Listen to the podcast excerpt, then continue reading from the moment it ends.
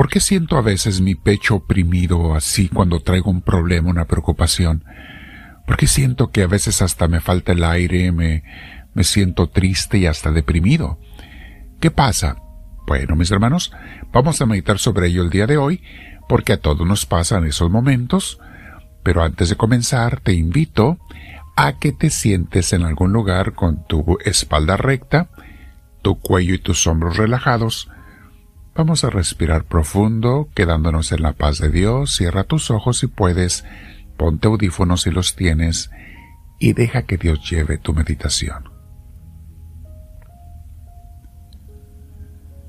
Muy bien, en esa paz de Dios, nos quedamos con Él, vamos a meditar sobre esta enseñanza, nuestra clase diaria, que tenemos es breve, unos cuantos minutos, pero el ideal es que después te quedes platicando con Dios un buen rato, con tus palabras, con tu corazón. El tema de hoy se llama Cuando siento mi pecho apretado por un problema, Dios lo puede relajar. ¿Te ha pasado, mi hermana, mi hermano? que sientes tu pecho apretado porque traes una preocupación o un pendiente. Es muy incómodo andar así. Cae uno en una depresión, aunque sea temporal, que nos mata el ánimo y el entusiasmo. Nos sentimos agobiados y quisiéramos a veces estar solos y que nadie nos interrumpiera, que nadie nos pidiera que hiciéramos nada más. Bueno, mi hermana, mi hermano, esa es la señal de que si necesitamos estar solos un buen rato, pero con Dios, con aquel que es la fuente de la paz, la fuente de nuestra vida, de nuestra esencia, o sea, en oración. Eso es la oración, estar conectada, conectado con Él, en un buen tiempo con el Señor. Busca un lugar tranquilo cuando te sientas así, sereno, lo más que se pueda. Sé que a veces te pasa que estás ocupado, trabajando, no puedes escaparte. En cuanto puedas, busca ese lugar. A, veces, aunque estés trabajando y haciendo otras cosas, de alguna manera, no es igual, pero de alguna manera en tu interior puedes estar orando con Dios. Inténtalo y verás. Pero cuando puedas encontrar el lugar y el tiempo para estar a solas, vete. Siéntate por allí. Ponte a orar y háblale a Dios directamente de tu corazón. Explícale cómo te sientes. ¿Qué crees que te causa ese malestar? ¿Qué es lo que quisieras? Y sobre todo, pídele que te sane, que te haga ver la situación con sus ojos, con su luz, con su sabiduría. ¿Por qué permite eso? Y que te dé la serenidad y la fortaleza para afrontar lo que Él quiera. Si haces esto, verás que dentro de un rato su paz comienza a entrar en tu corazón. De repente, ves cosas que no veías antes. Ves oportunidades, ves el propósito de Dios en lo que te está pasando, y lo más bello es que porque estás orando, sientes su compañía, su luz y su presencia allí mismo junto a ti. Eso mismo te llena de paz y hasta de gozo. De repente sientes un gozo porque le ves un sentido a ese problema, a esa situación. Cuando te vuelve a pasar en otro día, pues vuelves a hacer lo mismo, porque nos pasa varias veces en la vida. ¿Ves por qué es tan importante mantenernos en oración diaria con Dios? O sea, en comunicación diaria con el Señor, con Jesús. Mira lo que nos dice el mismo Jesús y el Padre Celestial. En Mateo 11:28, Jesús sabía que íbamos a pasar por estos problemas. Jesús sabía muy bien que íbamos a sufrir estas situaciones. Nos dice así, vengan a mí todos ustedes que están cansados y agobiados, y yo les daré descanso. Qué palabras tan más consoladoras de Jesús y del Espíritu Santo que es nuestro consolador. Vengan a mí. No dice quédense por allá. No dice busquen unas vacaciones. No dice busquen un descanso. El doctor te dice vete de vacaciones para que te desestreses. Mi hermana, mi hermano, Dios te dice ven a mí. Yo soy el que te desestresa y no tienes que irte lejos ni gastar.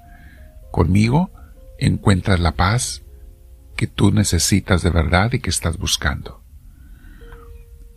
Dice después San Pablo en Romanos 8 del 1 al 2, Por lo tanto, ya no hay ninguna condenación para los que están unidos a Cristo Jesús. O sea, mi hermana, mi hermano, si estamos unidos a Cristo, lo vamos siguiendo, estamos orando todos los días y queriendo hacer su voluntad, ya no hay condenación, tú no tienes que ser esclavo de esas situaciones de tristeza y de dolor. Nos van a llegar, sí, pero pronto nos libra el Señor. Sigue diciendo, pues por medio de Él, la ley del Espíritu de vida me ha liberado de la ley del pecado y de la muerte. Ya no somos esclavos del pecado y de la muerte.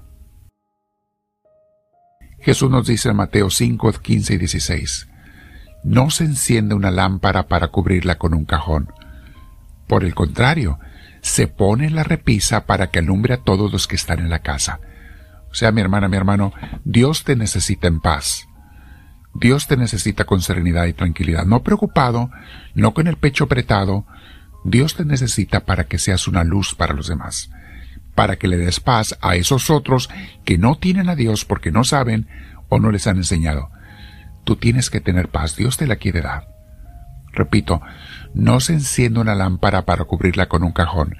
Por el contrario, se pone la repisa para que alumbre a todos los que están en la casa. Hagan brillar su luz delante de todos, para que ellos puedan ver las buenas obras de ustedes y alaben al Padre que está en el cielo. Y ahora meditamos el Salmo 34.15. Los ojos del Señor están sobre los justos. Recuerden que justos quiere decir santos, y santos no significa perfectos, significa los que están caminando con Dios. Repito, los ojos del Señor están sobre los justos, y sus oídos atentos a sus oraciones.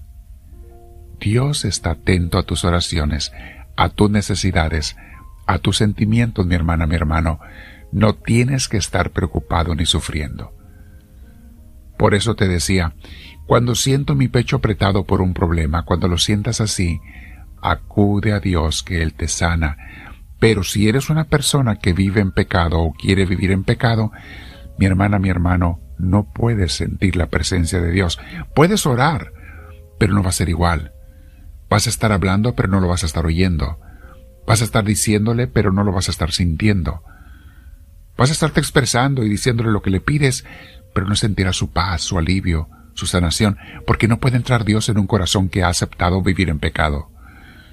¿Por qué es tan importante siempre estarnos purificando, pidiendo perdón y haciendo la lucha por no pecar y seguir al Señor? Quédate platicando con el Señor, mi hermana, mi hermano. Comparte la enseñanza con todos tus contactos.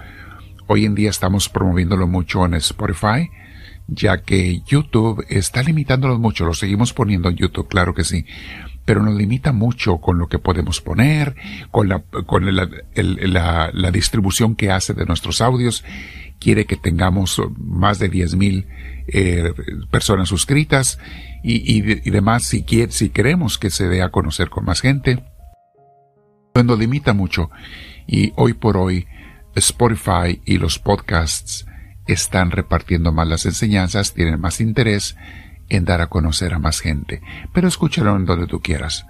Si no tienes la aplicación de Spotify, bájala, es gratuita y ahí lo podrás escuchar. Dile al Señor, háblame Señor, que tu siervo te escucha. Quédate con él un rato.